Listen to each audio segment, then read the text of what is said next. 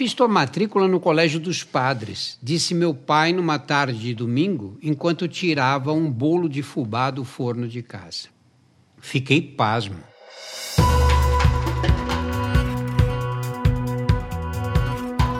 Olá, eu sou Drauzio Varela e aqui você vai ouvir outras histórias.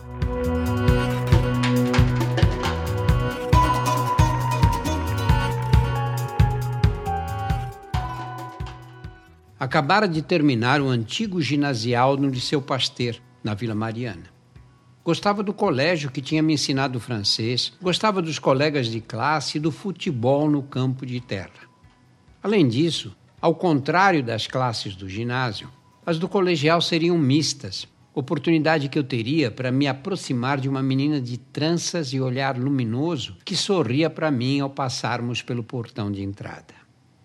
Não ousei perguntar porque não me consultara. Assuntos pertinentes à escola dos filhos eram decididos por ele sem considerar nossas opiniões. Apenas quis saber o que o levar a tomar atitude tão radical. Você precisa de formação religiosa. Não estou para ter filho ateu aos 14 anos. De fato, achei que já era ateu desde os 10 anos, mesmo sem ter ideia do significado dessa palavra idade em que assisti às aulas do curso de catecismo, pré-requisito para a primeira comunhão. Na última aula, a professora disse que ao recebermos a hóstia, deveríamos levá-la com a língua ao céu da boca para esperar que se dissolvesse, e advertia: não mastiguem a hóstia, é o corpo de Cristo. Um menino no norte da França que mordeu a hóstia ficou com a boca cheia de sangue. Achei a história muito estranha. Mas não tive coragem de testá-la na cerimônia da primeira comunhão, porque meu pai tinha me comprado um terninho de linho branco que tive medo de sujar de sangue.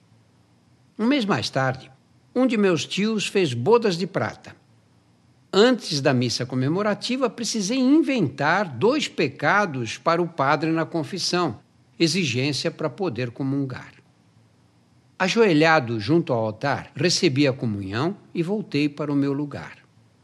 Mordi a hóstia devagar, uma, duas, três vezes. Senti só o gosto de farinha. Disfarçadamente levei o indicador à boca. Não havia sinal de sangue. Comecei a duvidar. A transferência de uma escola leiga para a dos padres daquele tempo não ocorreu sem incidentes.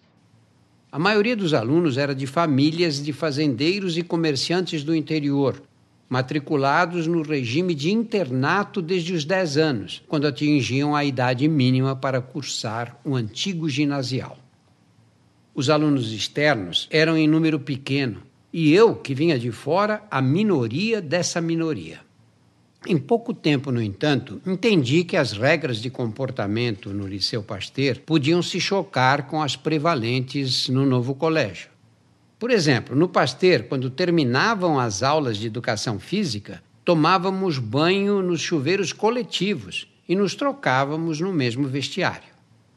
Na primeira aula de educação física no Colégio dos Padres, prestei a maior atenção para ver como os demais faziam na hora do banho. De calção e camiseta, todos se dirigiam aos armários do vestiário, pegavam a toalha e caminhavam até os banheiros individuais alinhados ao longo do corredor do pátio, de onde saíam enrolados na toalha de banho com o calção e a camiseta nas mãos, em direção ao vestiário. Fiz exatamente o mesmo. No vestiário abri meu armário, guardei a roupa de ginástica, derrubei a toalha no chão para pisar em cima e ia pegar a calça quando percebi que todos me olhavam. Alguns disfarçavam o riso, outros faziam sinais. Então notei a presença do irmão José, coordenador do colegial, apelidado de Zé Pequeno, que atrás de mim começou a vociferar palavras que eu não conseguia entender. Fiquei ali de frente para ele, com a nudez insegura dos 14 anos, paralisado, esbaforido, vermelho como um pimentão, apoiado na ponta dos pés para compensar a baixa estatura, o religioso gritava tanto que espumava e cuspia. cubra essas vergonhas, cubra essas vergonhas. Não sei quantas vezes precisou repetir a ordem até meu vizinho de armário jogar uma toalha salvadora em minha direção. Semanalmente estarei aqui para contar outras histórias. A trilha sonora foi feita pela Insonores e a produção é da Júpiter, conteúdo em movimento.